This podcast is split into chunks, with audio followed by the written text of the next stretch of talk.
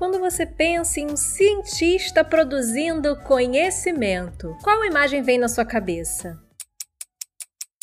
Bem, eu não sei você, mas na minha cabeça vem aquela imagem do Einstein, sabe, com a língua para fora? Então, quando eu penso em cientista, ele é homem, branco, com jaleco, é, dentro de um laboratório cheio de, sei lá, microscópios, tubos de ensaio. Ele tá sempre sozinho, meio descabelado. Nossa, uma imagem bem estereotipada, uó. Pois é, Léo, muitas pessoas ainda veem os cientistas dessa maneira, mas a gente aqui no Nasce Assim, por exemplo, a gente já conversou com várias cientistas mulheres e sabe que não é bem assim. E eu ainda tenho marido pesquisador, Brasil, alguém me ajuda?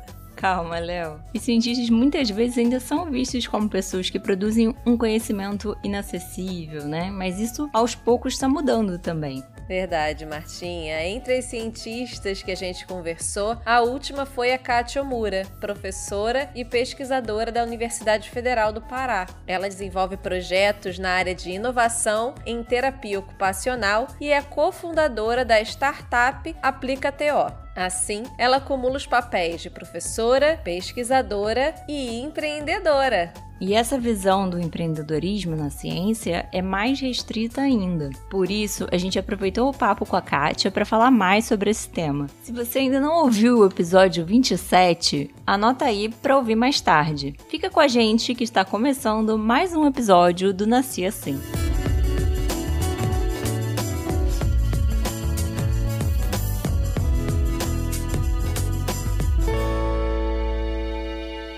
Fazer ciência no Brasil é um desafio e tanto. Desdobrar o projeto científico em um produto para o mercado e escalar se torna uma verdadeira saga. Muito porque os cursos de graduação e pós-graduação acabam não tendo em sua grade matérias que envolvam negócios, inovação e empreendedorismo. A educação empreendedora ainda é muito tímida aqui no Brasil. Isso foi comprovado na pesquisa realizada pelo Sebrae e pela Endeavor em 2016 sobre o empreendedorismo nas universidades brasileiras. O estudo identificou que entre as 70 universidades participantes, apenas 38,78% possuíam iniciativas relacionadas ao empreendedorismo, como disciplinas específicas, eventos de fomento e incubadoras de empresas. Na mesma pesquisa, não foram identificadas, de maneira geral, práticas das universidades para estimular o desenvolvimento de soluções inovadoras para o mercado e a criação de novos negócios. O pouco que tem, na maior parte dos casos, são iniciativas pontuais e conduzidas por alguns docentes de forma bem isolada. É claro que de lá para cá esse número pode ter mudado, mas na nossa conversa, a Kátia Omura deu a entender que o caminho ainda é longo no nosso país.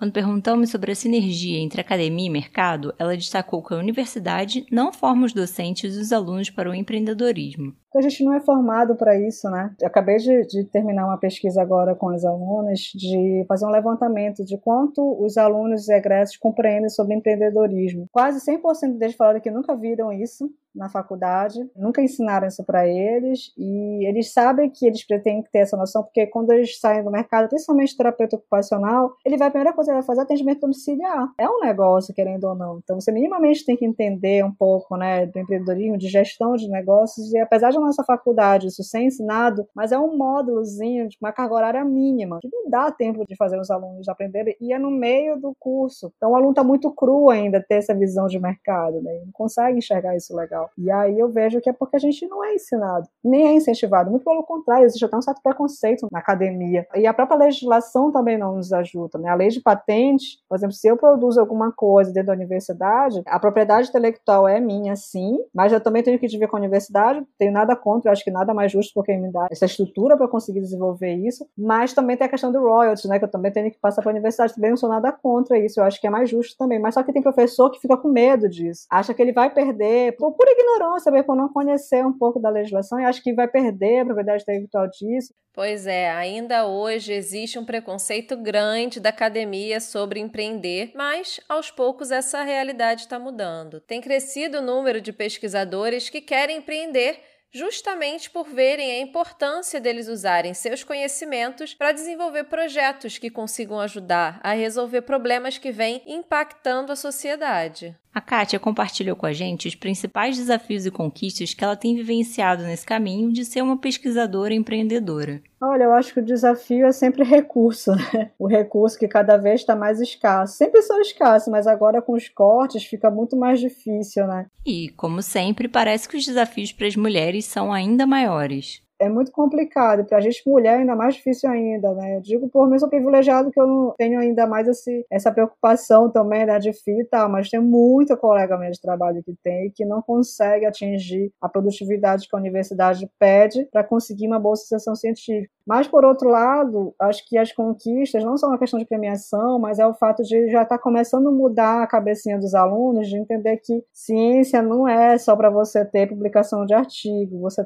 tem que produzir algo que vai impactar a vida das pessoas. Eu sempre levantei muito essa bandeira, sabe, para os alunos. Não vão fazer as coisas por fazer, vão pensar numa, uma forma de solucionar, de certa forma, a vida daquelas pessoas, resolver de algum modo a vida daquelas pessoas. A Kátia realmente defende muito a realização de pesquisas aplicadas em prol da solução de problemas reais e tem várias ações nessa linha. Ela compartilhou um pouco com a gente na entrevista que a gente fez com ela, pelo menos dois projetos criados para ajudar a resolver resolver problemas reais. Um é o Memory Life, que visa melhorar a qualidade de vida de pessoas com Alzheimer, e o Sex Adapt, um aplicativo em que são mapeados motéis e pousadas na região metropolitana de Belém, acessíveis para pessoas com deficiência. Os projetos são maravilhosos, ela fala mais sobre eles no episódio. Quem já conferiu sabe. Mas não são só esses não. Olha que coisa mais maravilhosa esse outro projeto que ela compartilhou com a gente. Uma outra pesquisa que eu acabei de finalizar agora, que eu fiquei assim tocada demais, e que eu sabia que tinha muita demanda, é que a gente fez grupos focais com pessoas transexuais. E a gente queria fazer levantamento das demandas ocupacionais dessas pessoas. O que, que elas gostariam de se ocupar, mas que por conta de todo o preconceito, toda a dificuldade por serem pessoas trans, elas e eles é enfrentaram, assim, são histórias de vida assim que você fica chocada, né, de gente que teve que se prostituir sim, porque não tinha o que comer, sofria bullying na escola e não pôde completar os seus estudos, sofreu rejeição da família, enfim, de um monte de coisa, muita dificuldade, teve que morar na rua e várias histórias assim, sabe, de medo constante de receber violência gratuita só principalmente pelo ser fato de ser trans, de outros problemas de saúde que tem por conta disso, né? Tipo, eu não sabia, não tinha ideia que a maioria das mulheres trans tem muito problema de trato urinário, porque elas têm que prender muito xixi, porque tem lugares públicos que não deixam usar o banheiro feminino, porque vem que ela é uma mulher trans dizer, ah, não, se você entrar com o risco de você violentar alguém, olha o absurdo. E aí eu fiquei muito tocada. Aí nosso próximo passo agora do projeto é a gente querer trabalhar com projetos de vida com essas mulheres, né? De mostrar para elas opções de,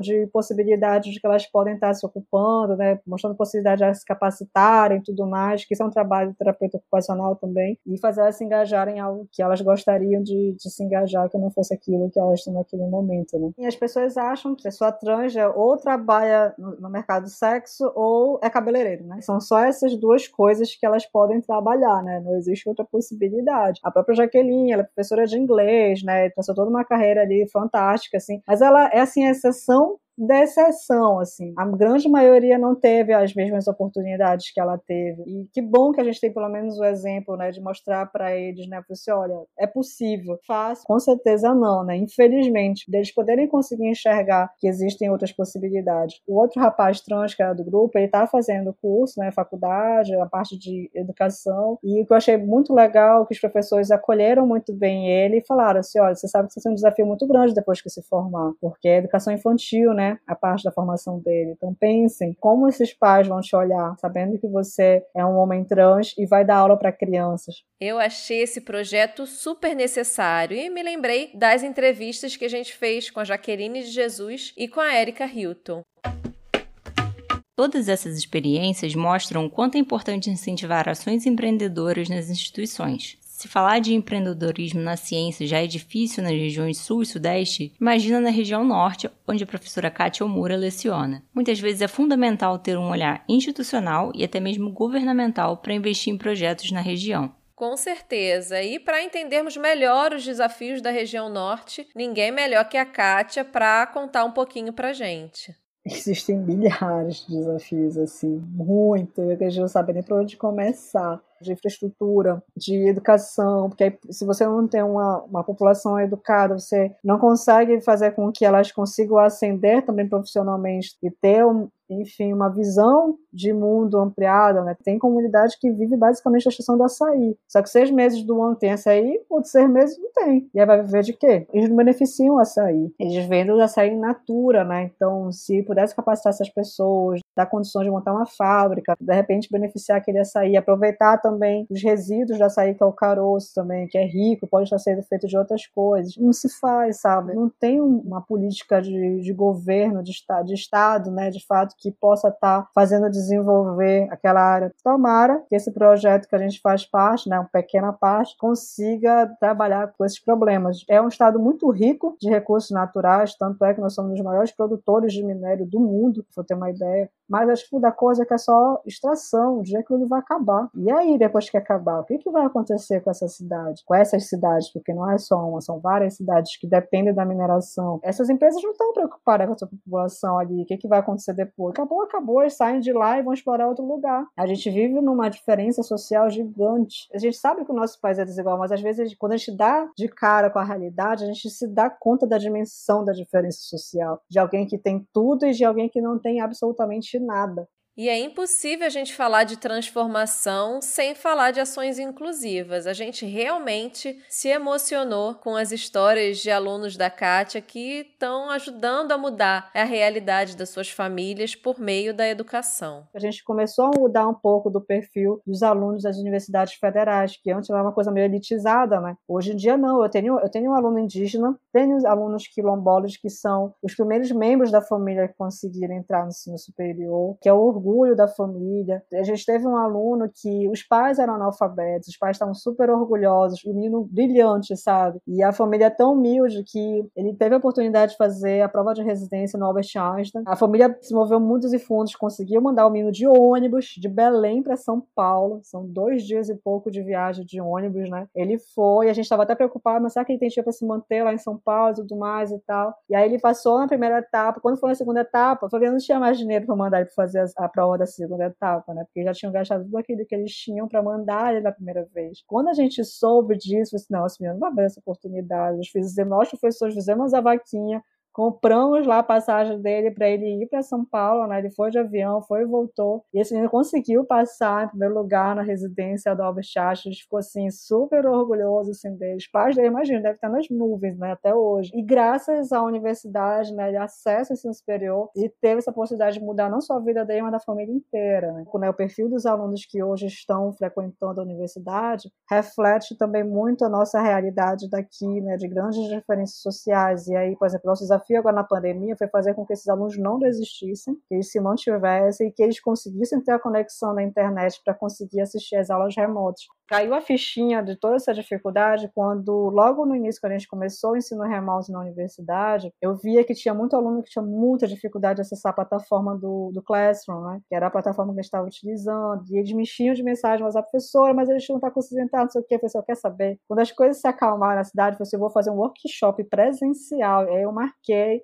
uns cinco alunos lá na faculdade, eram só cinco, né, no maior laboratório que a gente tinha de informática lá, para ensinar eles a usar o computador e o celular também, né, porque é bem muito diferente, né, quando você abre o computador, quando você abre o celular. E aí uma das alunas minha que era indígena, a tribo dela fica na fronteira entre Pará e Maranhão. Aí eu combinei com ela certinha da data para ela conseguir sair da tribo dela, pagar a passagem dela e chegar aqui em Belém para ela conseguir assistir a aula. Né? A gente fica nessa história, ah, mas a geração XYZ, né, que está ligada no digital, não é essa a realidade para todo mundo. Aqui, aqui onde a gente vive, não é todo mundo que tem acesso a isso. Tem gente que não sabe nem mexer no smartphone isso quando tem, né? Alguns receberam tablets, chips e tudo mais com essa internet, e foram esses alunos que receberam, e uma delas foi essa aluna indígena, que é a primeira vez que ela teve um computador na vida dela. Eu fiquei muito feliz de ver essa menina, porque dava gosto, super curiosa, sabe? Fiquei muito feliz. Eu falei assim: olha, você vai longe, com certeza. E você pode contar comigo no que precisar, para eu poder te fazer te alavancar ainda mais. Tu pode ter certeza que eu vou estar do teu lado, assim, sabe? E eu fiquei chocada, mas ao mesmo tempo muito feliz, né, de ver que apesar de todas as dificuldades, de todas as adversidades, tem aluno muito resiliente semente ali que está ali, que sabe que é a oportunidade que ele tem da vida, que ele tem que agarrar para poder conseguir se desenvolver graças à educação, à ciência e tudo mais, para conseguir avançar.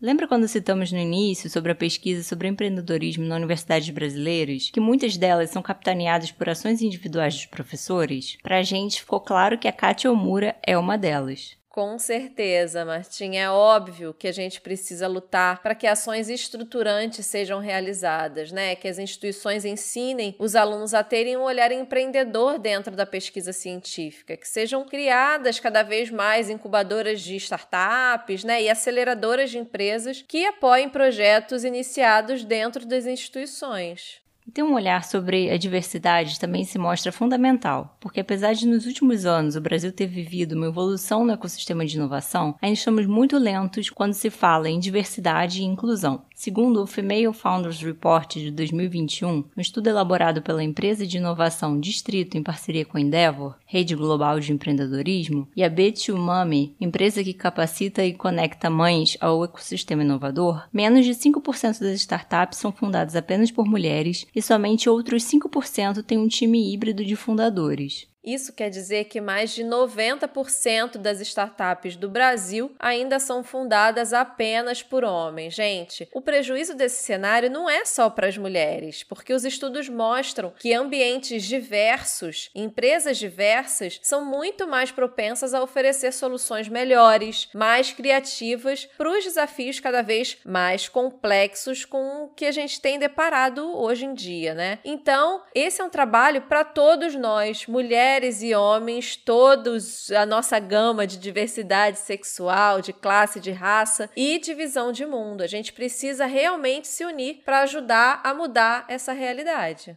Eu quero aproveitar para destacar algumas ações que reconhecem mulheres cientistas e empreendedoras brasileiras. Uma delas é o livro digital 25 Mulheres na Ciência da América Latina, publicada pela 3M, que conhecemos a Kátia e outras 24 cientistas. Olha, outra iniciativa é a plataforma Open Box da Ciência, da organização Gênero e Número, que mapeou 250 pesquisadoras mais influentes das áreas de ciências sociais aplicadas, ciências exatas e da terra, engenharias, ciências biológicas e ciências da saúde.